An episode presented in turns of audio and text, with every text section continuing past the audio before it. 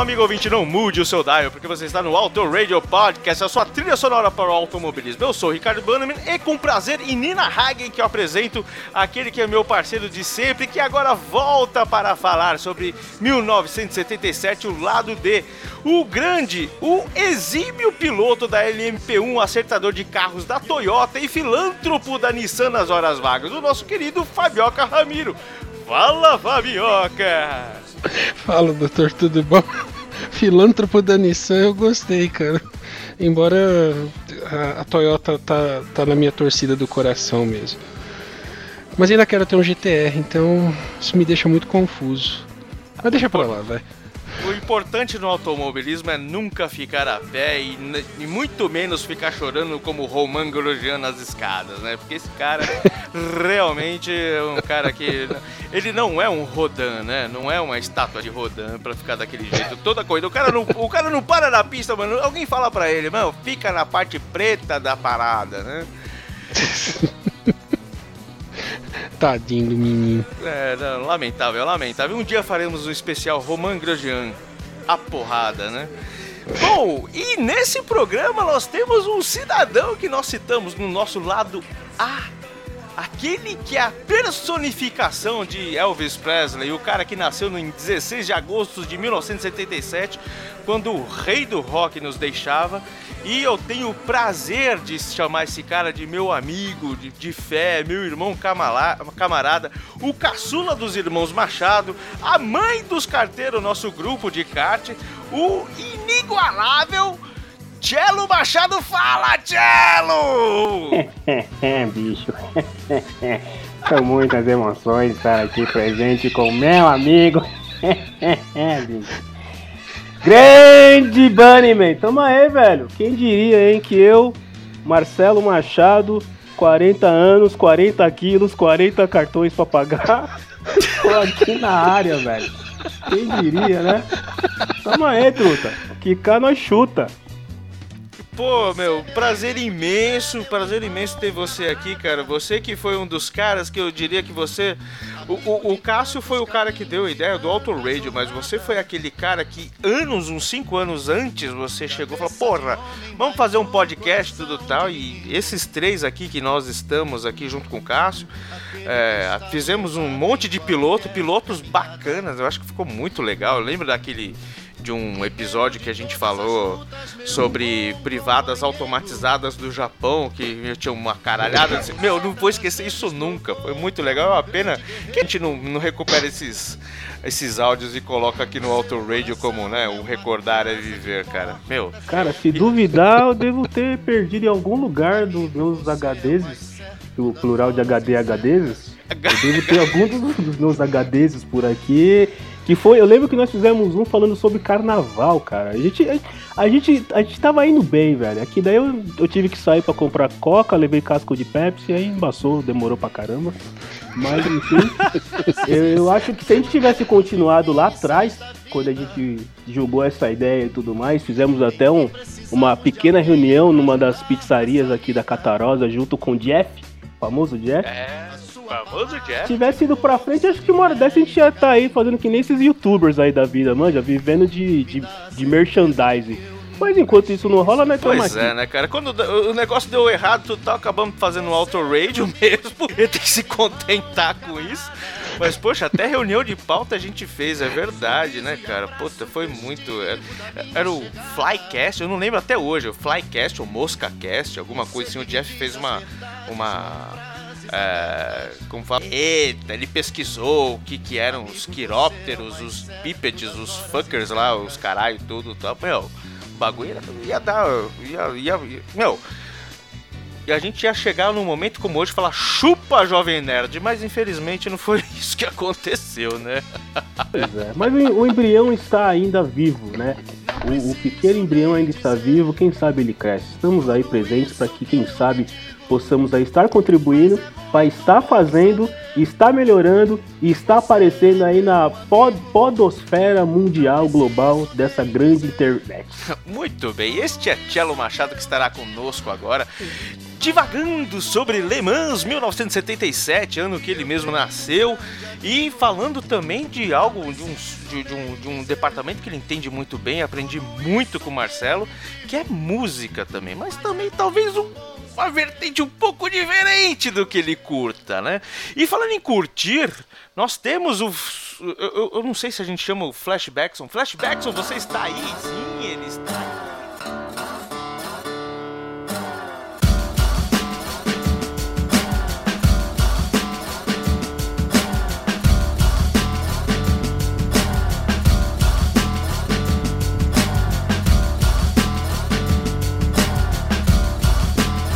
Filhos de Beth. Plastic eye E para você, querido ouvinte, que não sabe, agora você pode mandar o seu filho de back não só pelo e-mail contato arroba autoradiopodcast.com.br, mas também pelo WhatsApp. Sim, não, não somos hipsters que gostam do Telegram. O WhatsApp é muito mais fácil, tem muito mais gente, a gente tem muito mais gente que se adapta melhor ao WhatsApp. Para você que está. Hum? Nós é do povo, nós é do povo. É, exatamente. Eu, como diria o outro lá, o artista tem que ir onde o povo tá, alguma coisa assim, onde tem cachaça, alguma coisa desse tipo, né? E para você que está aí na você que é um cara importado no estado do Brasil, o telefone é 55 11 de São Paulo 94111 1776. Sim, você pode mandar o seu feedback por áudio e pedir o seu som aqui também. E um cara que fez isso é um grande cartista, campeão da seca que veio lá da Colômbia para mostrar tudo que ele tem de bom na pilotagem do kart. Eric Nemes, um, um, uma pessoa fantástica, uma figura grande, um cara muito 10, que, que além de ser um cara muito descontraído, esse cara ele tem uma pilotagem do fino do dedo, cara. É um, um dos caras assim que. Sabe aquele cara que dá gosto de ver uh, pilotando no, no kart? É um cara que você fala, meu, eu tenho o prazer de levar duas voltas desse cara. Esse cara é Eric Nemes. Vamos ouvir o áudio dele, o feedback dele, e na sequência nós entramos em Le Mans 1977. Vai, flashback, só solta o Eric aí. Olá, galera do Auto Radio Podcast. Boa noite. Meu nome é Eric Guido Nemes. Sou um feliz ouvinte do Auto Radio Podcast, feito por meu amigo Ricardo Banniman. Quero deixar o meu feedback com uma pequena frase.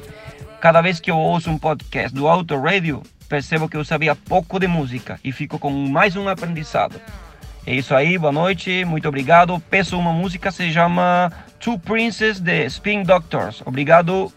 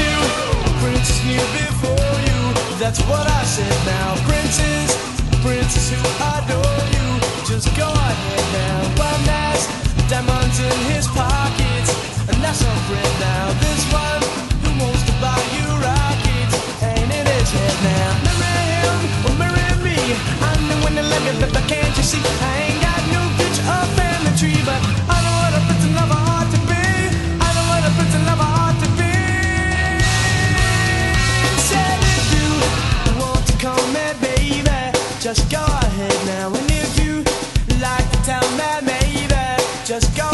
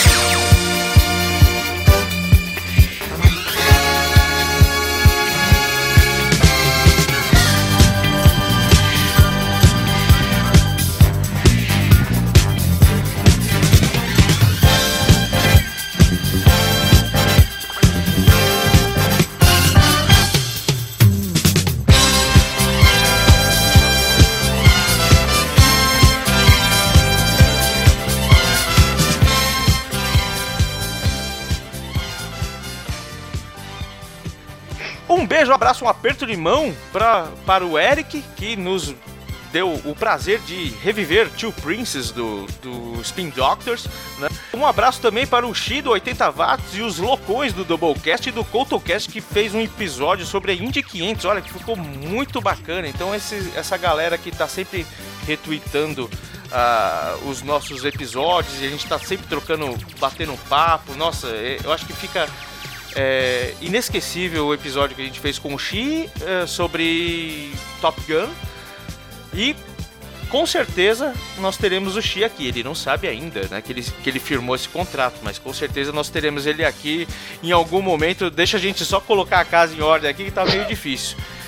Bom, O Chino estranhou você tirar sangue dele pra, pra escrever num papel lá, ou coisa do tipo, aquela história de assinar com sangue, ele não achou nada estranho isso? Não, ele, ele, ele lembrou muito Ralph Macchio, falou, nossa, você está reproduzindo Ralph Macchio aqui na encruzilhada tal, e ele, como ele é um cara oitentista, ele achou que ele estava realmente vivendo uma cena ali, revivendo uma cena histórica, né? Então, ele, ele não sabe nem o que que ele tá devendo pra gente.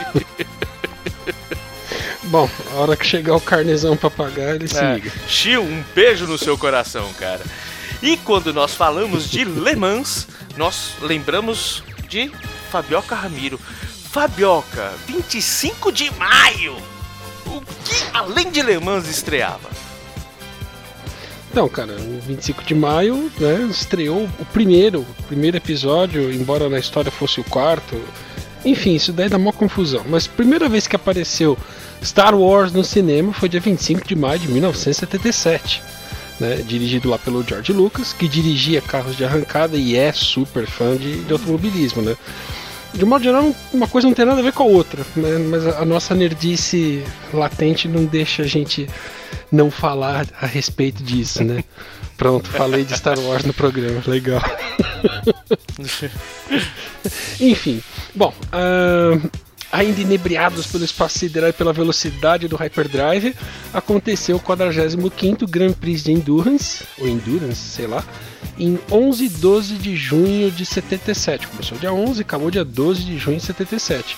Que era dia dos namorados por aqui, né? Então, Flashbackson, lança Jetren. Como é que chama aquela música? Não sei como é que chama essa música. ela deve ter um nome muito clichê, tão clichê que a gente não lembra. É, se procurar lá nos Google da vida música francesa clichê de namorados, vai tocar essa Exato. música. Com Não vai tocar Nemequitepa, se tocar, se procurar música francesa clichê, vai tocar Nemequitepa, não vai? Em homenagem à primeira mesmo. aparição de Marcelo Machado, Nemequitepa. Ne me quitte pas. Nemequitepa, Nemequitepa, Nemequitepa. Qui Ah, s'enfuit essa déjà. música é meio monótona, né? Não? Le temps de malentendu et le temps Nada contra o, o François ou coisa do tipo, né? Mas enfim. né? Oublier ces heures Pode falar qui palavrão Não, porra, você não pode falar palavrão, que senão Deus te. Caralho, mano, não pode. Pode, Pau no meu tá cu. liberado. Então, a, então, assim, a gente, não vai, a gente não vai ouvir, a gente não vai olhar, você pode falar. Então, beleza.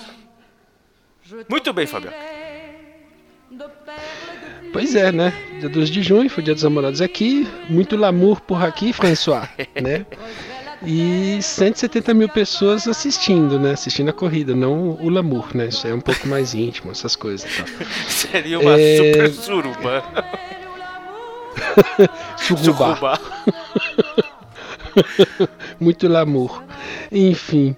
é, nesse ano, a Le Mans, a, a, a ACO, a organização da corrida, deu uma afrouxada geral em regras e tal. E ficou bastante interessante o, o, que, o que se viu na pista, em termos de equipes e carros e tal. Tinham sete categorias de carros Ô, louco! né? Tinham duas do grupo 6, sim. Duas do grupo 6 para mais de 2 mil cilindradas e menos de 2 mil cilindradas, né? Aí aquela história, eu, eu sempre gasto um tempo gigante descobrindo o que, que é um carro do grupo 6. Aí você descobre que o grupo 6 tem quatro gerações, né? Que terminaram em 83, com o grupo B. E aí isso fica infinito, né? Deixa pra lá. O grupo 6 eram protótipos esportivos e carros de corrida de dois assentos. Ponto. Beleza. Aí tinham carros do grupo 5, que eram carros de turismo especiais, né, geralmente tipo bolha, ou seja, você olha de fora parece um Opala, mas do lado de dentro só tem chassi tubular, motor V8, esse tipo de coisa, igual os stock cars de hoje, né, que ele tem uma carinha de Peugeot, uma carinha de Chevrolet, mas por dentro ele é um carro padrão, né? Quer dizer, padrão não, ele não obrigatoriamente é produzido em série ou que é o carro que você está vendo por fora é o carro que está dentro. né? Então é um carro tipo bolha que não é produzido em série. Grupo 4, que são bas- basicamente Grand Tourers, né, carros GT. Aí categorias específicas Le Mans GTP e GTX, que eu não pesquisei, me desculpa. E os IMSA GT, que são os gringos que apareceram ali. A gente vai ver mais nomes lá pra frente, né? Bom, do, dos dois dias da corrida, né? O clima zoadinho, né? Tava quente e seco, choveu na manhã do domingo, pra dar uma bagunçada na corrida, mas de um modo geral, nada de Nenhum muito raio caiu lá sobre Le Mans dessa vez. Ah, deve ter caído, mas acho que não em cima de alguém. Que sei pena. lá. Enfim, né? Bom, em 77, Martini Porsche 936 ganhou de novo, né? Uma equipezinha com um belga, um inglês e um norte-americano. O belga é o Jack Hicks, né? A terceira vez consecutiva que ele ganha a corrida, né? A gente vai falar mais disso lá na frente, né? E só para constar um pouco os tempos, né? O tempo de qualify foi feito pelo Jean-Pierre Jabouille no, num Renault com 3 minutos e 31 segundos e 7 décimos de segundo, né? A pista tinha 13.640 metros, é, aquele layout sem chicane, se eu não me engano. E na corrida a volta mais rápida foi do Jack Hicks, né? No, no Porsche 956, com uma média de 194, 195 km por hora. Enfim, né? Dessa corrida, eu acho legal essa história de saber quantos se inscreveram e quantos efetivamente chegaram lá a correr, né? 88 carros se inscreveram. Só que somente 62 carros efetivamente foram para a pista treinar e esse tipo de coisa. Então teve gente que desistiu, teve gente que ficou presa na alfândega, sim, ficou presa na alfândega. Teve gente que falou: ah, não, não quero mais isso, essa pista é muito grande, vai gastar muita gasolina, esse tipo de coisa. Então, assim, 62, eh, 62 carros eh, treinaram, 56 eh, se qualificaram, 55 largaram, e, e esse um carro que faltou do qualificar para largar, é engraçado o que aconteceu, e disso tudo só 20 carros É. terminaram a corrida. Então, peneirão, né? Muito. 1 para 4. Eu queria, eu um, queria né? saber do Cello, ele que é o tricampeão dos carteiros na, na primeira década desse, desse século, um cara extremamente arrojado, onde o pé esquerdo não existia e só o direito que era acionado. Você. Eu tô pensando aqui o Você- esquerdo é o que eu uso pra frear. Tá, beleza. Pra, pra vocês verem, queridos ouvintes, há quanto tempo esse cidadão não senta num cockpit. O senhor, Exatamente. o senhor participaria de uma corrida na qual você tem que economizar combustível e equipamento ou não? Isso é coisa de você tem que sentar o pé mesmo. O que, que você acha, cara? Olha, é, a, a- a- coisa toda já tá no nome da parada. A parada é uma corrida. Você tem que correr. E pra correr, meu amigo, você tem que sentar o pé, né? Eu, assim, enqu- enquanto o Fabião destilava todo o seu conhecimento lemansístico por aí, eu buscava aqui algumas informações e eu identifiquei que foram feitas. é, os manos que ganharam aí, o Ikes, o Hurley Haywood e o Jürgen Barf, que são os caras aí da primeira equipe aí, que chegaram lá na frente da parada toda, os caras deram 342 voltas, cara. 342 voltas. É, é muita volta, é muita volta.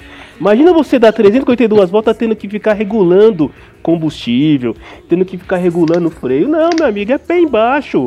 É, é- é coisa, é, coisa, é coisa de verdade, não é pra ficar brincando. Então, respondendo a sua pergunta, meu, meu querido Ricardo, eu é, é, não, não sei se eu conseguiria participar de um trem desse, porque eu acho que eu ia acabar com o combustível antes de chegar na metade do. do- do- na metade da, da metade da corrida, que deve ser aqui nas minhas contas, deve dar umas 170 voltas. Eu já tinha acabado com o combustível, cara. É muito complicado tentar segurar o ímpeto de acelerar. Ainda mais em circuitos de Le Mans, né, cara? Não tem como, né? Difícil, muito difícil. É reta pra mais de metro, né, Fabioca? Vários metros. E, e, e Fabio, Fabioca, aproveitando aqui, né? Eu também tava olhando outras coisas. é, tínhamos duas mulheres correndo no meio dessa, dessa, dessa galera toda que você falou aí, de que largaram, não largaram, ficaram presos na alfândega e tudo mais. E eram duas italianas, bicho. Olha só. E mais legal disso tudo é que elas não estavam correndo em equipes italianas. Olha que beleza. É, acho que elas eram francesas. Mas tinha um detalhe italiano lá na história. Ah, não, tinha uma, tinha uma piloto italiana. Tem, tinham três, na verdade. Três, três mocinhas correndo. É, eu tava procurando aqui. É, uma, uma italiana e duas são Eu achei francesas. uma tal de Lela Lombardi, que é a tal da Maria Grazia Lela Lombardi, mas que bela Lela Lombardi. E também achei uma tal de Ana Cambiadi, né? Eu achei essas duas aqui, né? Mas eu confesso que eu fiquei com preguiça de procurar o restante, então você deve estar certo. A Lela Lombardi, a Lela Lombardi ela correu até na Fórmula 1 também. Uma das raras, né? Uma das Aventureira. raras que correu na Fórmula 1, né? Tirando ela, quem mais de mulher correu na Fórmula 1? Ah, mais umas quatro. Mais umas quatro. Não foram, não foram muitas, não. Não foram muitas. Infelizmente, não foram muitas. Correram mesmo, foram pouquíssimas. Outras entraram como piloto de teste, piloto de desenvolvimento, esse tipo de É. coisa. Muito bem. Eu tinha citado antes, né, que esse ano as regras eram mais frouxas. É um jeito ruim de falar, mas enfim, grandes mudanças de regras, né? É, atendendo aos pedidos do Cello, não haviam restrições de consumo de combustível. Porque houveram anos aí onde os carros tinham um limite de consumo, então eles tinham lá uma, uma quantidade específica de litros para carregar no tanque, tinha que dar um mínimo de X voltas com esses litros no tanque, então a questão do consumo era uma coisa bem controladinha. Dessa vez, você não tinha restrição nenhuma de consumo, ou seja, se o seu carro fosse é, V12 beberrão, muito legal, só manter ele abastecido, né? É, limitaram os, os tanques aí a, a 160 litros, mas acho que esse número é até maior do que em outros anos. Se eu não me engano, teve ano que eram 100 litros, agora me foge a memória. Né? E outra coisa que eles aboliram foi a necessidade de, de andar pelo menos 20 voltas com, com o que você tem no tanque entre um reabastecimento e o outro. Então, assim, você pode pôr um motor beberrão que anda pra caramba e tal. É problema seu se você tem que parar a cada 10 voltas pra pôr gasolina no carro, né? Cada um se vira, né? Enfim, né? Exatamente, mas aí faz parte da sua, da sua tática de corrida. Vai que o seu carro anda 500 por hora, de repente você dá uma compensada na reta, né? Vai saber, né? Enfim, então limitaram os tanques a 160 litros e a octanagem da, da gasolina foi elevada a 100, igual à Fórmula 1 e por conta de protestos da Renault, eh, que reclamou muito da gasolina chechelenta que foi distribuída em, em 76. Né? A Renault ela vai, ela vai figurar bastante aqui porque várias coisas aconteceram, né? É, e uma outra coisa que eu achei muito interessante, muito interessante mesmo, é que deram uma liberdade bem grande nos reparos que você podia fazer nos carros. Né? A única coisa que não deixavam você trocar o bloco do motor, o chassis e a carenagem. Mas todo o resto grudado Poxa, nisso você podia. hein? Dá mexer pra de coisa pra cacete, né? Sim, isso, isso vai gerar um resultado interessante, tá? A gente vai ver isso mais pra frente. Falei da Renault, né? Que ela queria ganhar essa corrida de qualquer jeito. Então ela escreveu quatro carros, né? É, eram todos Alpine A442, três deles amarelinhos, aquele amarelo Renault icônico, né? E um azul, né? Disfarçado de cigarro gitanes, né? Com, como se fosse uma inscrição particular, né? Um cara que se inscreveu para correr, mas com uma, uma assessoria aí, um apoio da, com backing da Renault, né? Aí eles montaram quatro equipes com pilotos muito experientes e treinaram assim por meses, desde janeiro de 77, treinaram em Paul Ricard, né, no circuito lá na França também. Eles percorreram mais ou menos 6 mil quilômetros mano. nesse circuito. 6 mil quilômetros, é, é uma corrida e meia quase de Le Mans ali, né? E ela, assim, por conta disso tudo, ela era a grande favorita. E não deu outra, né? Um carro quebrou na volta de apresentação, outro carro parou com 158 voltas, o outro com 257 e o último a 289 voltas. E como o Cello disse, a corrida acabou com 342. Quer dizer, fiascaço, né? Assim, acho que eles, eles ficaram muito confiantes na dura- durabilidade do carro pelos 6 mil quilômetros lá em Paul Ricard e não. Agora, esse da volta de apresentação beira o ridículo. Por isso que 56 estavam qualificados e só 55 correram. Na volta de apresentação, o cidadão Ah, mano, não perdeu foi o nem controle e problema bateu o carro. mecânico. Que beleza. Não, era, não, era, um problema de- acho que era um problema de interface. É, rios. Interface, interface cadeira volante, sabe? Um, um, um, um desses, qua- um desses quatro caras aí era o Lafitte, o famoso Jacques Lafitte. Sim, senhorito. É, porque Sim, eu me lembro que esse cara Tá, aí, dos pilotos, é, dos né? franceses, eu lembro que esse cara aí foi, até que ele não foi muito mal na Fórmula 1 aí, alguns anos depois, lá pra 86, 84, é, 80, talvez 81 ali tinha sido a melhor, a melhor posição dele lá, deve ter ficado algumas, algumas melhores posições, mas eu lembro que esse cara aí é- era, era um dos daqueles que se colocava bastante espe- é, é, é, expectativa que ele pudesse fazer alguma coisa bem, né? Uhum. Ele e o parça dele lá, o Renier Nuss. O Arnu, o grande Arnu. Arnu, eu tomei uma com ele semana passada, grande Arnu. O, o Arnu, o Arnu, ele é dono de kart na França, É Ricardo. mesmo? Sabia dessa? É, é mesmo? É, ele tem umas quatro pistas de kart lá na França, cara. Uma, duas em Paris, uma em Lyon e outra em Marselha. Pô, É, Vamos é armar não. 2019 uma corrida dos carteiros lá com o mano, velho. Vou ligar pro Arnu. Arnu, Ricardo, tamo, tamo colando. Ricardo, liga lá e agenda agora. Aí, vamos colar lá no Arnu e correr de quatro, kart três lá. pistas. Que bacana, hein? Legal, legal. Show de bola. Pois é. Então, assim, do- dos pilotos, né? René Arnoux, o Jacques Lafitte, que o Cello mencionou, o Derek Bell, não lembro bem dele agora, o Jean-Pierre Jabouille, que fez o, o melhor tempo em qualificação, e o Didier Pironi, e outros caras também, mas esses daí só para dar uma ideia do, do hall de profissionais que a Renault trouxe para as equipes dela, porque ela queria ganhar essa porra de qualquer jeito, né? E uma coisa que eu preciso mencionar, né, que, puxa, Paul Ricard voltou pro calendário da Fórmula 1 nesse ano de 2018. Isso é muito legal, porque Paul Ricard é daqueles circuitos clássicos, né? É, eu acho muito legal quando esses antigos autódromos que não foram tilkenizados, né, eles são revisitados.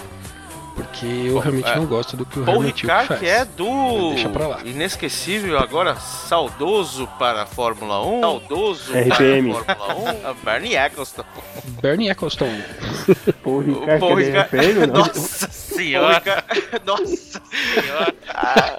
Já pensei, já pensei nisso. Ah, porra, é Cello. impossível. Desculpa, cara. Eu juro que eu tô tentando me segurar, mas não dá. O Fabioca levanta lá em cima. eu- Manja quando o Roger Rabbit faz ele. É irresistível.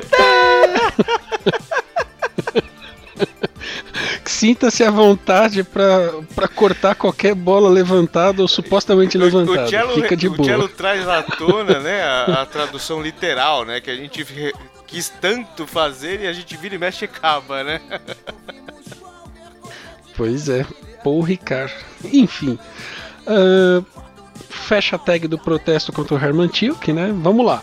O, o motor Renault 2.0 turbo V6 de miseráveis 520 HP, ele estava em seis carros ao todo no grid, mas ele pelo menos terminou em segundo lugar pela equipe Mirage. Então, pro motor não foi não foi tão ruim assim, mas para a equipe foi uma tranqueira total, né?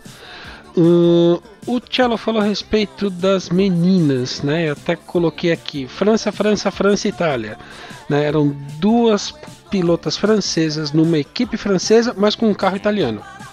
Né? Era o Team Esso Acepto Gil, que raio de nome é esse, enfim, andando num, num lindíssimo Lancia Stratos Turbo, com um motorzão Ferrari 2.5.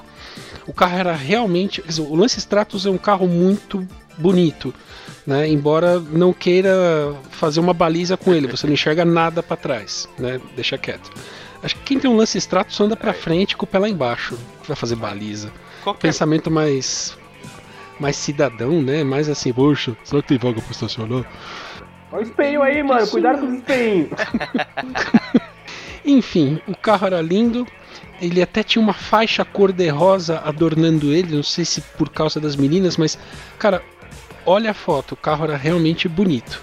né? Aí falamos das meninas, né? Christine da Cremon, ou da Cremon, sei lá, e Marianne Hofner. Elas competiram com esse carro, mas elas quebraram com 37 voltas completadas. E foi o motor Ferrari que deixou na mão. Ferrari deixando na mão. Que vergonha. É, pois é, né? Acontece. Assim, só pra constar, esse, o Lance Stratos HF ele ganhou o, o Mundial de Rally de 74, 75 e 76. Seguido, né? Imbatível. Mas não ganhou Le Mans 77. Por causa do motor Ferrari. Ah, falando em motor Ferrari, que quebrou em 77, eu quero mandar um beijo, um abraço, um aperto de mão pro meu parceiro lá do Boletim do Paddock, o grande Carlos Eduardo Valese, viu? 77, o motor Ferrari quebrou, Valese. Um beijo, Fabioca, onde estávamos? e tinha também a pilota mais nova da corrida, que o Cello também mencionou, a Ana Cambiaghi, que era italiana, 26 aninhos, toda bonitinha, enfim, né? Correndo pela equipe Ozella, mas o carro parou na centésima volta. Também foi motor quebrando, mas o motor era um BMW. Né? Na minha opinião, não ferrarista, é um motor de muito mais respeito. Fecha a tag ferrarista. O, o Valese, o Valese, o Fabioca tá te cutucando, não deixava, velho. Não, eu, eu respeito a Ferrari, mas sabe quando você não, não tem amor, sabe? Não tem aquele. Eu tenho um baita de um respeito, os caras são bons. Mas sabe quando eles não te motivam? Né? Aí BMW, por exemplo, é diferente, cara. Qualquer tranqueira que a BMW faz eu acho muito legal. Né? Até motor Honda que tá mal fadado esses tempos, né? Puxa, também é legal. Mas enfim. Vamos parar com esses protestos de novo aí. É, vamos falar do Porsche que ganhou. Né? Era o chassis 2 que ganhou no, no ano anterior. O chassis 2 que ganhou no ano anterior, ele quebrou no começo. Aí o Jack Hicks pegou o chassis número 1 um e sentou o pau a corrida toda, do jeito que o Cello disse que tem que ser. Né? E tudo foi muito joinha até que a 45 minutos antes da corrida acabar o motor quebrou. E aí, né, aquelas coisas que só mecânico muito profício e muito experiente consegue, né? Eles viram que a um- uma das válvulas acertou a cabeça do pistão e inutilizou o pistão. Então eles arrancaram toda a parte de ignição daquele, daquele pistão, a ignição, injeção, né? Desligaram o turbo e voltaram para a corrida, mesmo com cinco cilindros e uma fumaceira lascada, né? Isso tudo assim, 30 minutos depois do carro ter entrado para para receber esse serviço. Ainda assim, ele conseguiu dar umas duas voltas e ganhar a corrida Pera, pera, pera, pera. no É, meio Como é que é? do Eles. Depois de 30. Eles ficaram 30 minutos parados e ainda ganharam a corrida? Exatamente. Caralho. Eles estavam tão à frente do resto do bando que mesmo meia hora parado para fazer todo esse, esse serviço aí no carro, eles conseguiram pôr o carro de volta na, na pista, deu umas duas voltas e ainda assim com 11 voltas de vantagem sobre o segundo colocado eles ganharam a corrida. né? E eles só fizeram isso porque o regulamento exigia que o, o ganhador ganhe, né? adoro essas redundâncias, o ganhador ganhe com o carro rodando, ou seja, se ele tivesse parado no box, ele não poderia ganhar a corrida, entendeu? Então eles só deram um jeito do carro andar, ele deu umas duas voltas, recebeu a bandeirada e acabou. Caraca, isso que é tipo mandar um chupa-mundo, né, velho? Caraca!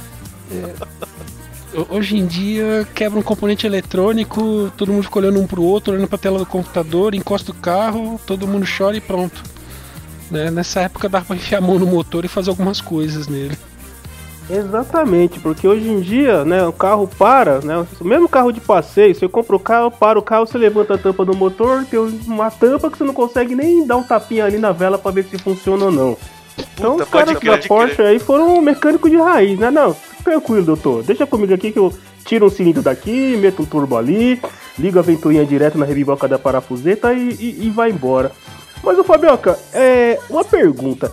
A Martini tava correndo, a Martini Racing Porsche System Master Motherfucker, que ganhou a parada toda aí.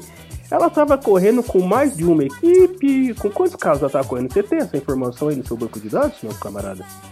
Cara, eu acho que ela tinha uma equipe só registrada na Alemanha, né? Acho que por conta da Porsche era equipe é, equipe de fábrica, né? Suportada pela fábrica.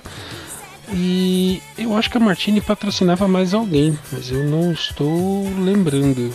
Esse 936 aí, o carro que ganhou, era um chassizinho motherfucker, né, cara? Era muito bom, né? Sim, E era um dos É, poucos, porque dois. tinha muito Porsche 911, o, no- o mais famoso, 934, mas 936 mesmo, que foi o cara que subiu no primeiro lugar do pódio, eu acho que só dessa. Só do nosso amigo Wix aí mesmo, né? Ó, a, a Martini Racing Porsche System ela tinha três carros inscritos, né? Dois 936 e um 935. Aí o 1935 e o 1936 não terminou. Né? Um desses 936 que não terminou era justamente o carro que era do Jack Hicks e do Henri Pescarolo, que depois fez fama em, em, em Le Mans, né? Por isso que o, puseram o Jack Hicks no, no carro 1 e falaram, ó, senta o pau lá que senão nós não, nós não consegue. Mas acho que a Martini só tava patrocinando esses dois caras. Desculpa, esses, esses três carros só com essa equipe mesmo. De novo, né? Alemão ganhando, né? Eu já vi isso em algum lugar. Você vê, ele fica até meio monótono, né? Pois é, né? Desde 77 que tem alemão ganhando nos corridas aí. Ô, nego bom pra correr, viu?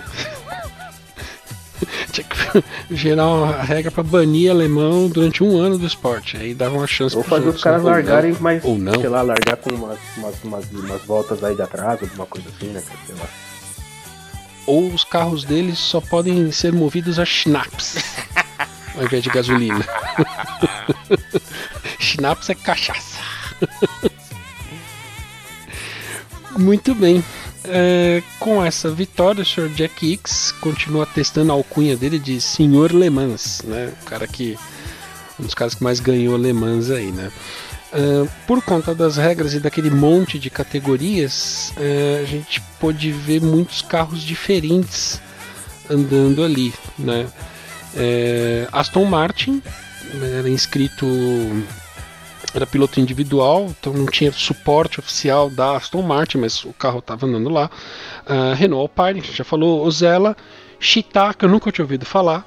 ah, BMW, ah, Chevron, que eu achava que era marca de gasolina, mas não, era um fabricante de carro mesmo, né, de corrida. Um Plymouth Barracuda e Corvettes. É, com os Corvettes entraram por causa do- da categoria da IMSA GT, né, que seria o braço da Le Mans nas terras do tio Bill, né, enfim. Então tinha bastante carro diferente por ali. É, aí a gente tinha comentado do, de poder consertar bastante coisa, que as regras permitiam fazer isso. Ah, olhando a lista dos carros que não terminaram a corrida, nenhum deles foi por causa de um acidente severo. Não. Então, assim, não é- assim, os carros não terminaram a corrida porque eles quebraram de algum jeito e não puderam ser reparados, mas nenhum deles quebrou fabulosamente, bateu, o carro virou 10 mil pedaços, né, acharam o piloto 100 metros depois do carro, nada disso aconteceu. né? E o fato de você ampliar o leque de reparos, eu acho que garantiu que alguns carros permanecessem mais tempo na pista. Mas, curiosamente, o pessoal que não terminou, terminou porque o carro quebrou, não deu para fazer o, o reparo suficiente, mas não houve nenhum acidente que quebrava alguém ou matava alguém. E, puxa, isso é muito bom. Né? A gente já está nos anos 70. Né? É a partir desse momento que começa aquela mudança grande de normas, de segurança, que começa a pensar um pouco mais na segurança dos pilotos, de forma a, a garantir que ninguém se machuque na brincadeira, entendeu? É, às vezes isso leva para o extremo, né? O pessoal diminui a velocidade, põe borrachão em volta dos carros, né? Guarda-reio de espuma. Aí, eu- tô zoando, né? Porque vai na- no sentido completamente oposto. O pessoal torna tão seguro que fica chato. Né? Quase como assistir uma corrida de autorama. Não, autorama é legal porque ele derrapa, ele capota. Não, não é uma corrida de autorama. Enfim. Chega a ser pior que uma corrida de autorama. Quando há um É, excesso. analogia ruim, enfim. E uma última curiosidade boba, né? É, eles percorreram 4.672 quilômetros em 24 horas. Né? E uns 20 dias depois começou a 64ª Volta da França, né? o tal do Tour de France. Onde eles também percorreram uma distância grande, eles percorreram 4.096 quilômetros. Mas eles não percorreram em 24 horas, eles percorreram em 27 dias né? Então é meio que a piadinha do, do tempo de volta medido com o calendário ao invés do cronômetro, né? Mas eu fiquei admirado em, em, em ver a quantidade, a, a distância percorrida pelos ciclistas no Tour da França, 4.006 4.096 quilômetros pedalando, não é fácil. Não é fácil. Tem trecho de serra, de subida, tem umas ladeiras de vez em quando, o negócio é tenso. Enfim, então, grosso modo, isso foi Le Mans 77. Tirando a volta da França, né? Tem muito a ver, mas eu achei legal a distância. Isso foi Le Mans Até 77. porque nós terminamos o, o, o, o, o lado C de 77 com o Kraftwerk, que tem um álbum chamado Tour de France, né? Então nada melhor do que essa, essa sua. ah, essa sua ponte para falarmos. Se eu não me engano, é, o Kraftwerk é quem compôs a trilha sonora oficial do Tour Olha. da França. Olha, volta da França. olha lá. Mas o que, que você prefere? O Tour de France do Kraftwerk ou do Mr. Coconut, né? Que é aquele que a gente co- tocou? Senhor- Senhor Coconut e Nossa, conjunto. Eu fiquei tarado. A gente tava falando aqui nos bastidores, eu, o Cello, o Fabioca e Flashbackson, que. Meu, foi uma semana assim de Kraftwerk de ponta a ponta, né? Quase que, que minha mulher me, me, me manda pra fora.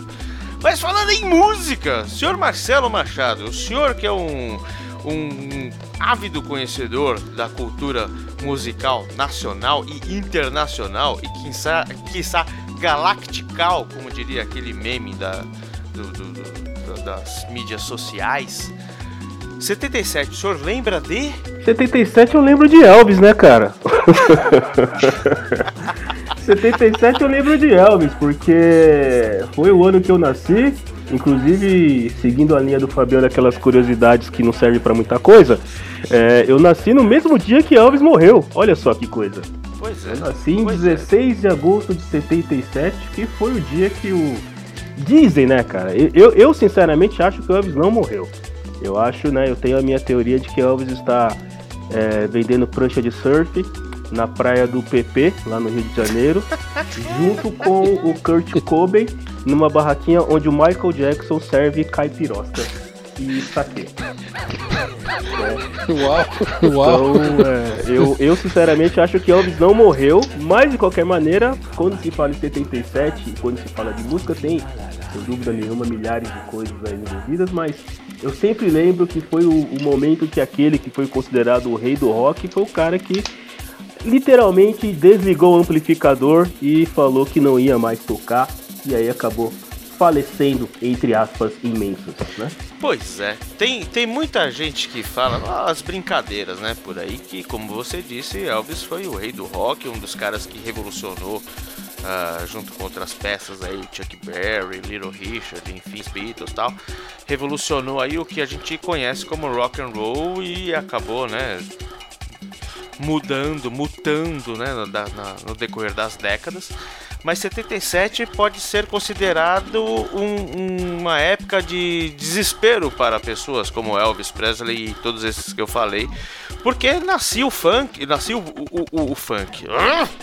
nascia o punk, nascia... Que tiro foi esse? tá louco, né? Segurança, intercepta o indivíduo ali à esquerda. Os caras cortaram meu microfone aqui, velho. Cello, corta o microfone dele agora. Corta agora. Pois é, nós tínhamos o punk aí com o Ramones, Sex Pistols, Clash, que a gente já tocou lá no nosso lado A. Nós tínhamos a galera aí do rock progressivo, por- também dando continuidade ao que Pink Floyd já estava né, rolando, como Rush, Sim, é, é, ia falar Simple Minds, ó, é, Supertramp. Mas também tivemos a acentuação do movimento da disco music que eu acho que não pode ser colocado à parte, não pode ser negado e não pode ser ignorado porque foi um baita movimento que ainda leva muitos tiozinhos pro baile dos enxutos ainda no, na- na- nesse nosso século 21, cara. Senhor Fabioca, o senhor, com relação à disco music, o, o que o senhor tem a declarar? O senhor gosta, o senhor não gosta? O senhor acha que é um absurdo? Qual é? Não, não é absurdo. Eu tava pensando nos velhinhos lá remexendo o esqueleto. Enfim, né? Cara, é, é tudo fase. Alguém descobriu a disco music, ou começou a levar pra esse lado pra tocar e a coisa estoura. Quando as pessoas gostam, acontece isso mesmo, cara. Né?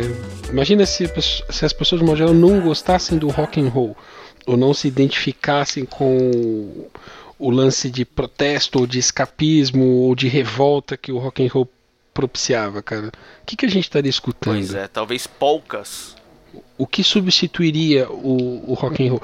Nossa, já pensou se, o- se a União Soviética tivesse, se a União Soviética tivesse se dado bem, né, para cima do Ocidente, a gente estivesse escutando polcas ou coisa do tipo?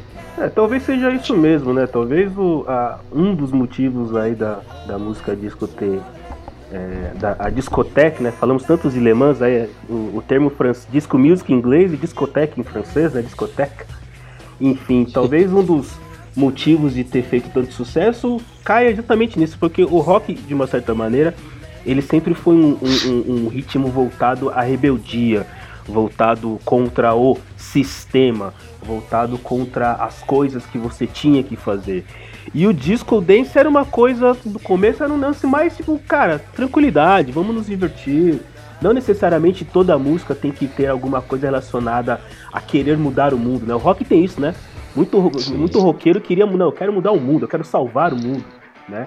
E a Disco Dance não, a Disco Dance só queria a galera se divertir, tanto que o, o- o- a questão do dance, né, as batidas ali, não, não tinha, o dance não tinha aqueles solos de guitarra, não tinha aquelas guitarras estridentes, é um lance, uma, uma batida de baixo muito mais swingada, é, é, é uma, uma cozinha, né, que a gente chama que é a bateria ali embaixo, aí começou a se utilizar também algumas, é, é, a questão da, da, da, metaleira, então começou a a deixar a coisa mais menos preta, menos não que o rock and roll dessa época fosse um rock and roll como nós temos hoje, mas já existia sim, o rock nasceu com essa ideia de ser uma coisa transgressora.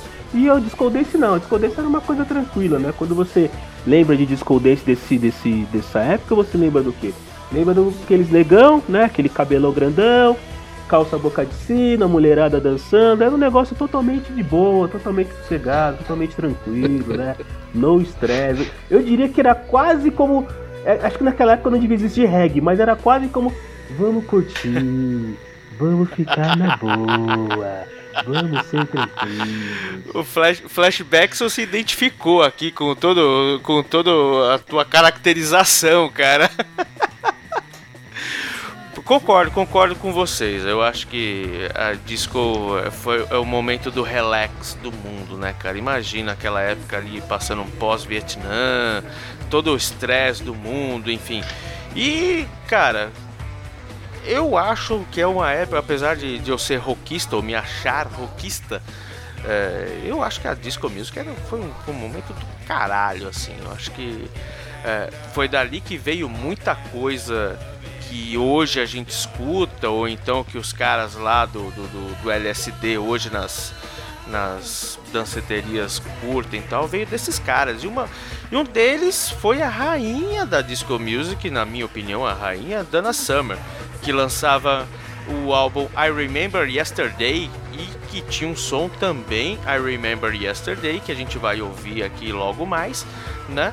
E esse álbum, cara, é um álbum que você não. Eu que. Eu com, com o Cello, quando éramos mais é, rapazotes, né? A gente nunca foi de muito para as pistas de dança, assim, ficar na esquininha tomando um e ver o pessoal queimando o filme.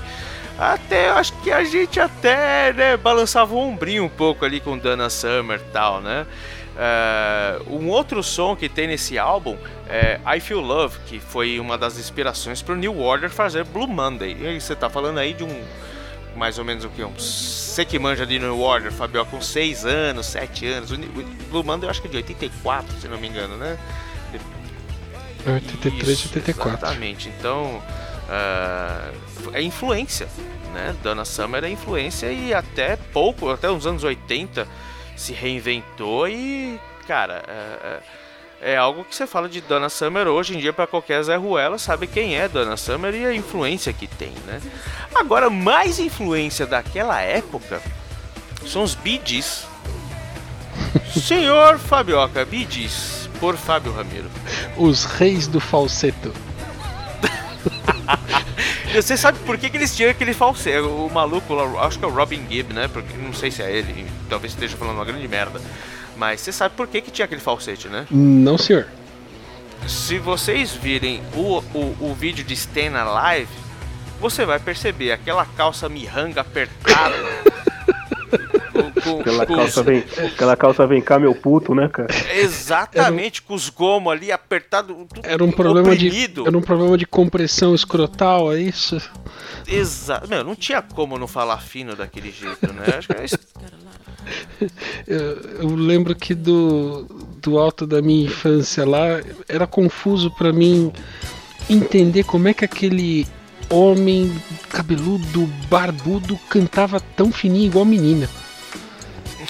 Puta, muito. Aquilo me confundia, mas tudo bem, era o cara, né? Mas sabe aquelas confusões de moleque, que nem o achar que o Caetano Veloso e Gilberto Gil era a mesma pessoa, esse tipo de coisa e tal. a mesma história, mas depende, beleza, o cara tá cantando aí, as pessoas gostam da música, né? Um ou outro ali do lado imitava o, o John Travolta fazendo aquelas coisas, enfim. E, e, e- E- eu, os- eu, eu senhor, tive. eu- Eu, eu- eu não, eu- o, o Fabioca falou aí de que, né, quando criança achava estranho aquele cara cabeludo, bigodudo, barbudo cantando com aquela voz fina. É, eu, eu confesso que eu também achava, mas sem querer eu criei um, eu criei um, um toque e eu trou- trouxe ele até hoje. Eu nunca vi uma entrevista de Mr. Barry Gibb, ou de Robin Gibb, ou de Maurice Gibb, que são. Na, na verdade, Maurice e, o Robin já morreram, né? Só sobrou o Barry aí, se eu não me, eu não esqueci aqui das paradas. Mas eu nunca vi uma entrevista do cara falando normalmente. Porque eh, eu tiraria toda aquela, aquela, aquela, aquela fantasia do cara cantando com aquela voz. Então eu tinha medo, na verdade, de fazer uma. de, de escutar uma entrevista ou de assistir uma entrevista com o cara e de repente o cara vir falando assim, sabe? É, essa é a minha voz normal e quando eu estou no palco eu. faço- Quebraria, porque quebraria a você canta magia. assim mesmo, Exato, então. gosta de fazer essas músicas. Mais ou menos como o Detonator lá. Exato. Então eu, eu, eu, eu, eu evito, assim, quando eu tô assistindo televisão e daí começa a passar alguma coisa do Gees, e aí eu vejo que vai cair na entrevista, eu corto porque eu quero morrer com a ideia de que a voz do cara, que o cara levanta de manhã e fala Oi meu amor, bom dia! Entendeu? Que a voz do cara é daquele jeito, né? Olha só, você garante que as suas crenças de infância não sejam destruídas. Sabe Ah, aquela isso é história de não revisitar cara. heróis, não assistir as séries que você via quando criança e tal, pra não desconstruir essa memória. Gostei disso aí. Isso é importante, cara. Manter as, manter as memórias vivas, isso é importante. As entrevistas dele só transcritas, né? Pô, eles estavam gravando um álbum, né, lá no norte da França. Olha, se pá, tavam, tinham visto Le Mans e estavam lá no norte da França. Quando a galera de Hollywood ligou, disse: a gente tá montando um pequeno filme de baixíssimo orçamento chamado Tribal Rights of Saturday Night. Você tem alguma, vocês têm alguma música na mão aí pra colocar aqui na trilha sonora? E aí, o que, que os BDs disseram? Olha, a gente não pode, né? A gente não tem tempo pra sentar pra escrever pra um filme específico e tudo tal. E eles não deram muito, muito, muito ibope, né, pro, pro filme, né? Ah, mas aí no final de semana, no, no final das contas, no final de semana resolveram escrever pro, pra trilha sonora, no que viria a ser Saturday Night Fever, ou os embalos de sábado à noite aqui pra gente do Brasil, em cima de um roteiro muito grosseiro que eles receberam. E se tornou o maior sucesso dos Bee e talvez, quiçá, o maior sucesso da disco music. E toda vez que a gente fala de disco, de, dos tempos da, da- da- da- né, do- do- dos, dos embalos de sábado à noite, obviamente a gente já vem com aquela trilha sonora dos Bee que particularmente eh, eu não gosto. Assim, eu não não curto muito Gees, assim, eu acho que não, não é... Eu acho que eu sou um pouco na sua linha, Tchelo. Eu não, eu não quero desfazer da, da- dessa imagem de- ou dessa, dessa audição dos Gees cantando, né, fininho e tal, pá. Mas me eu- não orna, entendeu? Não, não, não vai muito. Mas é aquele negócio a gente respeita, né? Acho que tem que respeitar a, a carreira desses caras, né? Que foi fantástica e né, foi um- uma pedra ali, de, de- uma rocha ali de, de que serviu de alicerce para toda a disco music, né? Da, da mesma, da mesma trilha do filme, Ricardo, tem aquela How Deep Is Your Love, que também é super conhecida, super ouvida e cantada. Campeã da Antena 1 essa daí. E, né?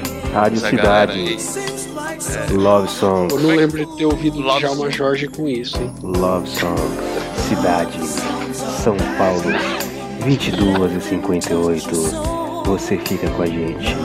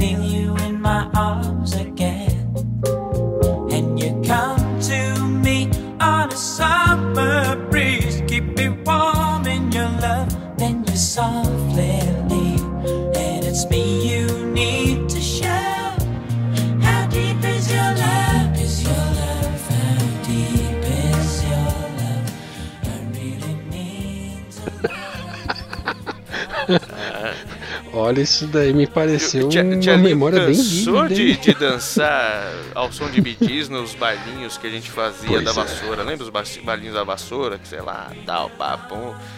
Tia Lili é pegador, rapaz. Só no, no- no- Por isso que ele tem essas memórias do bidis aí à frente. Da- Bons da- tempos, da- bons tempos de BDs, viu, cara? Te falar, viu? Bons tempos. né? Hoje em dia não, hoje em dia é não sei que lá Nescau, como é que é o nome da minha? Jojo Nescau? Jojo. Me recuso, Cremogema. me recuso a falar É, sobre esse assunto. Tá, a gente entendeu. É um nome com uma sílaba repetida e o nome de alguma coisa comum que tem no mercado. Ok.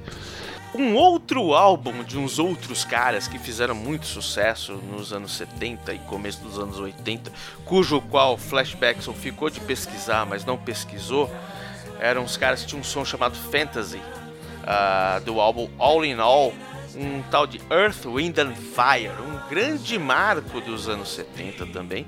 E ele, ele ficou de pesquisar sobre fantasy, que fala da Ilha da Fantasia. Agora eu não sei se tem alguma coisa a ver com o seriado Ilha da Fantasia, onde tinha o Tatu lá, não sei se vocês lembram, né? É, Bom, foi o oitavo álbum do Earth, and Fire e chegou ao, ao- ao terceiro lugar da categoria de, de Black Music, né? E também era uma banda assim que tinha um pouco de altos e baixos, né? Era, era um, um som um pouco. Era, não, de- não deixava de fazer parte da disco music, mas era um som mais melodioso, um pouco mais é, swingado do que a própria disco music é, se propunha naquele momento. Mas foi Fantasy foi um ótimo, um ótimo hit do Earth, and Fire, além de outros de outros momentos que a gente vai falar no momento pro- propício. Senhor Fabioca, Earth, and Fire, curtes? Cara, já, já escutei músicas deles, provavelmente em, em coisas parecidas com os bares da vassoura ou coisa do tipo. É bacana, eles têm um, uma levada bacana. Eu acho legal. N- Não manjo, não conheço, não sei falar os nomes das músicas, mas eu acho legal o que eles fazem. É música bem tranquila de consumir, de, de ouvir, de boa. Isso é quase, a gente pode dizer que rotulando aí, quase tipo easy listening, né? Não é um, Hum. né? Por aí, por aí. Eu acho que não tem, não tem quem escute Earth, Wind Fire e, e ache ruim, né? O nosso amigo Maurício White lá, que por sinal era negão, né? Apesar do nome Maurício White, ele era negão. né? Que foi, digamos que foi a grande primeira trollagem do mundo da música, foi o cara chamar, o nome do cara era Maurício White e o cara era negão.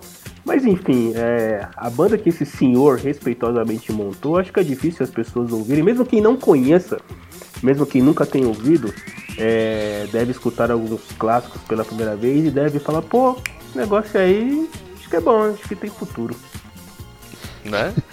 o senhor Lionel Richie, do inesquecível Commodores. Commodores, senhor Fabioca, é funk ou é pop? O que raios vem a ser Commodores? Commodore pra mim era o nome de um fabricante de computador lá dos anos 70, cara. Pensei que você ia falar do, do Opala Commodoro.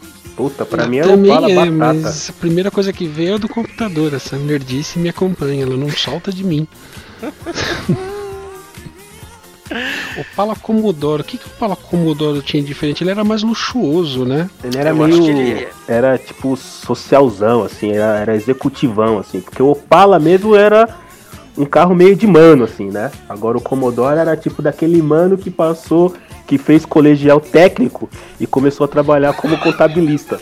Aí o mano tinha um co- Opala Commodore, entendeu? É outra pegada. Cara, acho que o, o Opala Commodoro foi o primeiro carro com interior marrom que eu entrei na minha vida. banco marrom, painel marrom, tudo quanto- marrom. E, e lembra desse feeling de, olha, mas que coisa luxuosa, hein? Caramba, tô no saguão do Hotel 5 Estrelas aqui. O cara que tem um Comodoro nessa época aí de, de crise de petróleo que a gente passou, tava lá fudido, né? Enfim, Era o, era o cara com a caixa d'água na mão lá na fila do posto de gasolina. Senhor Cello, easy pelo Commodores ou easy pelo Fate No More? Cara, eu vou falar pra você que as duas, as duas versões são muito bem, muito parecidas, né? O Fate No More fez uma, seu nosso amigo Mike Patton fez uma versão ali muito similar, é muito quase uma homenagem à versão original dos nossos amigos Commodore. Então eu diria pra você que existem pessoas, eu já presenciei isso que confundem às vezes. Confundem às vezes a versão do, do, do Fate No More com a do, dos Commodores que são diferentes, mas muito, muito, muito próximas, muito os tempos, os compassos, não tem assim, o Fate No More, apesar de ser uma banda de rock and roll, não colocou nenhum grande é, é, é, nenhuma grande mudança na música. Talvez o Fate No More, por ser uma banda de rock and roll e não poder de deixar de dar aquela trollada, fez o musical, né, a parte instrumental, a voz estava tudo muito parecido. Mas o videoclipe dessa música, se o senhor me lembra, né, se o senhor se lembra, na verdade, ele é um videoclipe que traz ali, né, hoje eu preciso tomar cuidado da maneira que eu falo, porque a gente pode ser processado.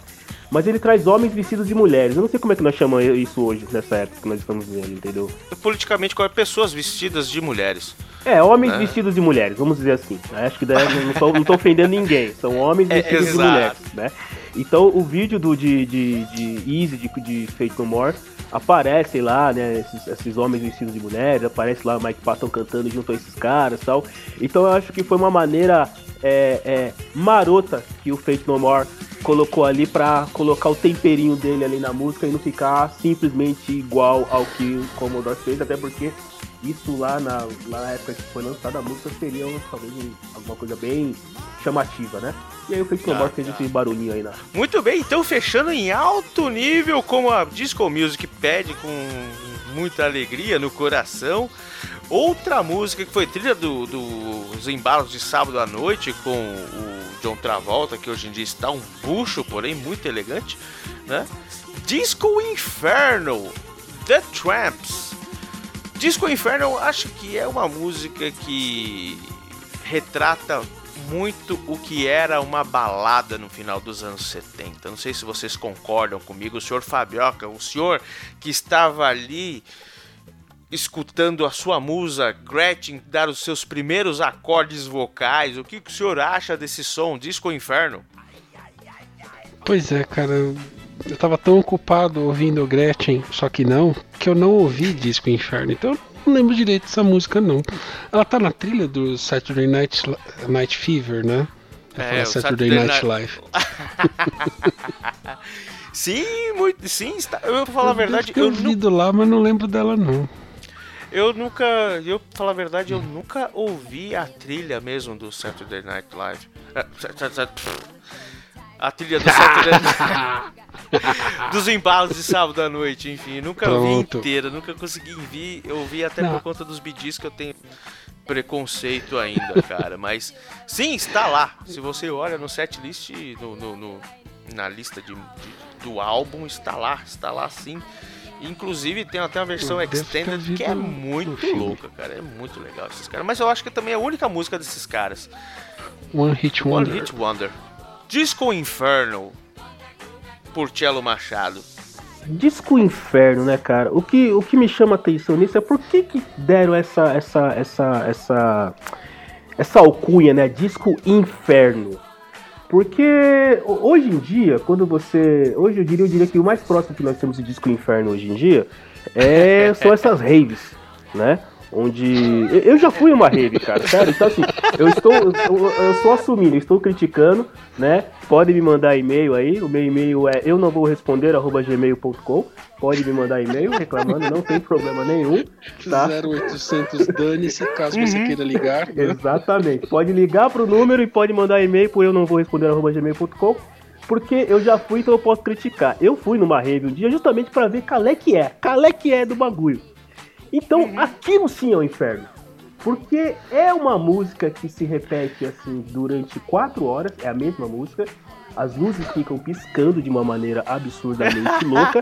E é só realmente utilizando algum tipo de entorpecente alucinógeno que pessoas normais conseguem suportar aquilo. Então isso sim poderia ser chamado de rave inferno. Agora, disco inferno eu não sei porque eu, eu tentei. Você falou aí, eu tive aqui pouco mais de dois segundos pra me virar. eu não tinha preparado essa parte da pauta, então eu tive dois segundos aqui e o melhor que eu consegui foi isso.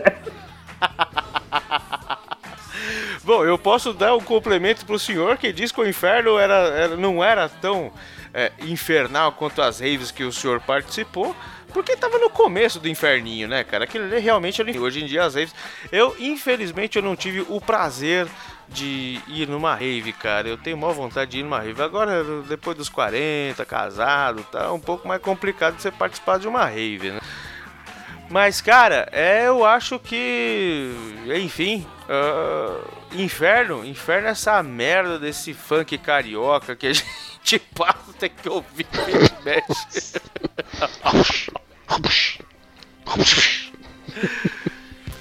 Muito bem, senhores, e eu acho que com isso nós concluímos finalmente o nosso álbum de 1977, onde a gente passou por quatro fases aí da, da, da música que predominou no ano de 77. Passamos pelas quatro cate- cate- categorias principais do automobilismo. E eu quero aqui deixar o meu abraço e, a minha satisfação imensa de ter esse cara que a gente é amigo desde 1900 e pode falar, Tchelo? Vai te, vai te, vai te queimar com as minas. Não, fica tranquilo, pode jogar aí que eu sou um cara transparente. Quer dizer, eu sou negão, mas eu sou transparente. Vou, minha miséria com o Cello vai desde os idos de 1989, pra você ter uma ideia de quanto tempo a gente se conhece. Cara, prazer imenso ter você, irmão. Eu acho que é, o- o Cello participou das primeiras, dos primeiros testes, mas devido aos, aos problemas da vida. Na verdade, ele é um cara muito ocupado e um cara muito mais responsável do que a gente, tem muito mais do que fazer do que ficar gravando podcast. Cara, aqui é tua casa, você faz parte da equipe e sempre que você quiser participar para falar de, de corrida, falar de música, se você quiser falar de uma renova que você descobriu com laranja e abacate, esteja à vontade, cara. Suas considerações finais e meu muito obrigado aqui para você, cara. Senhores, foi um prazer imenso, inenarrável, foi uma coisa maravilhosa participar, porque é, primeiro que Fabioca é uma pessoa que é impossível você sair de uma conversa com Fabioca sem ter aprendido alguma coisa, mesmo que seja um podcast gravado em horário de gosto duvidoso, né? Então, em qualquer momento que você tem uma conversa com o Fabioca, você aprende alguma coisa, é um cara que sabe de tudo, sabe das coisas. É muito bom poder trocar ideia com esse cara. E você, meu amigo Bunnyman, né? Metade do meu conhecimento musical aí posso dizer que veio da, daquelas diversas tardes que passávamos lá dentro de um quarto, ali próximo ali ao Jabaquara, ali ao Colégio Luiza Carneiro, é, ouvindo músicas e falando a respeito delas, e aprendendo, e discutindo. Então, sem dúvida nenhuma, poder falar de música e posteriormente nessa vida ter entrado no mundo do automobilismo, tendo o senhor como companhia, é uma das coisas que realmente faz tudo isso aqui, toda essa caralhada toda valer a pena, meu camarada. Muito obrigado, espero ter contribuído e vou estar tentando estudar estar tentando fazer melhor da próxima vez. O se- o senhor é lindo, o senhor é um lindo, maravilhoso. O, o- o- agora eu preciso contar uma passagem que eu o primeiro, um dos primeiros discos dos Smiths que eu não tinha na época, eu vi na casa do Cello. Falei, puta, é o Meets Murder. Falei, caraca, o Meets Murder, mano, puta, eu vou finalmente ouvir essa porra tal. Quando eu tiro o vinil, tá lá, Dead Kennedys. Que merda! Você me trollou, filha da puta. Mas tudo bem, California Umbrellas, né, cara? Vou Exatamente, o Califórnia quê? Dourado, tinha lá dentro do Mix Money. Aliás, até hoje, cara, se você vier aqui na minha casa, você vai ver vinis que tem coisas não muito relacionadas com o que tem na capa. Né? Mas só o fato de ter vinil eu já considero que é uma coisa bem legal. Então isso é o que vale. Puta, com certeza. E o senhor Fabioca, meu parceiro daqui de Auto Radio, um cara que eu respeito pra caralho, o grande caixa d'água, o senhor da- do conhecimento universal. Cara, o senhor Spock fica. Me, me- encontrou recentemente falou: Puxa vida, né? Eu tenho que entregar as apostilas para a Fabioca, porque eu aprendi muito com ele. Senhor Fabioca, muito obrigado por mais esse programa que o senhor está aqui é, é, nos agraciando com seu poder e vossa sua sapiência, cara. Eu é que agradeço a companhia, a oportunidade de estar aqui. Eu acho que vocês exageram muito a meu respeito. Eu só sou curioso e gosto de falar a respeito. Mas estar aqui é o mais importante de tudo. Muito obrigado para os senhores.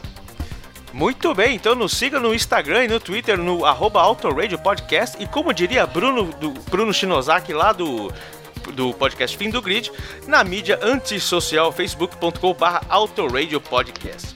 E agora que Flashbackson está ali com a sua agulha e. Caraca, tá com, tá com, com com aquela peruca rosa de, de puta de Santo Amaro, cara.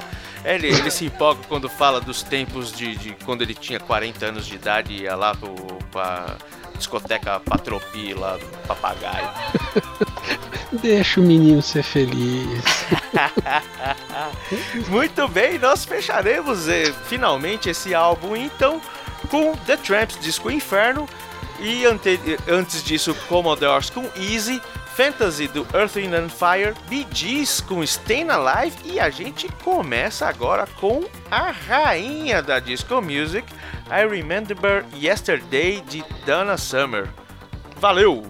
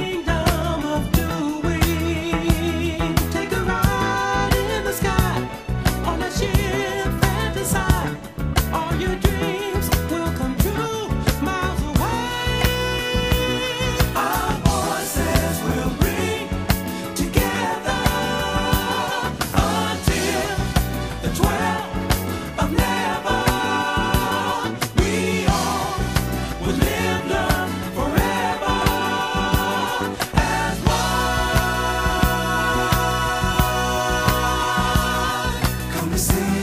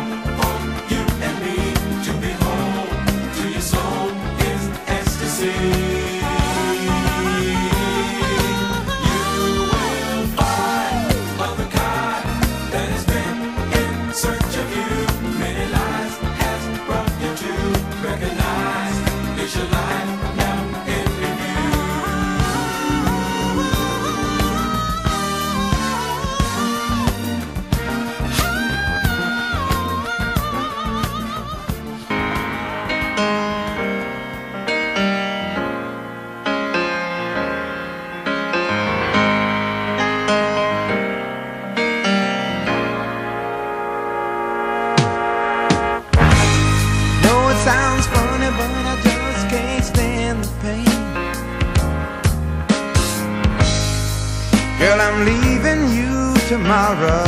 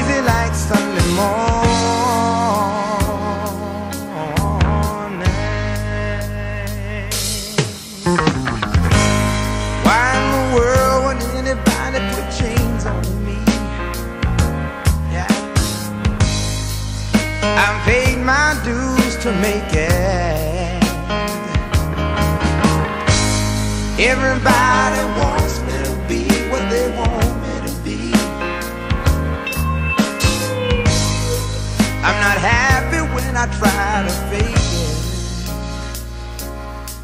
No. Ooh, that's why I'm easy. I'm easy like Sunday morning.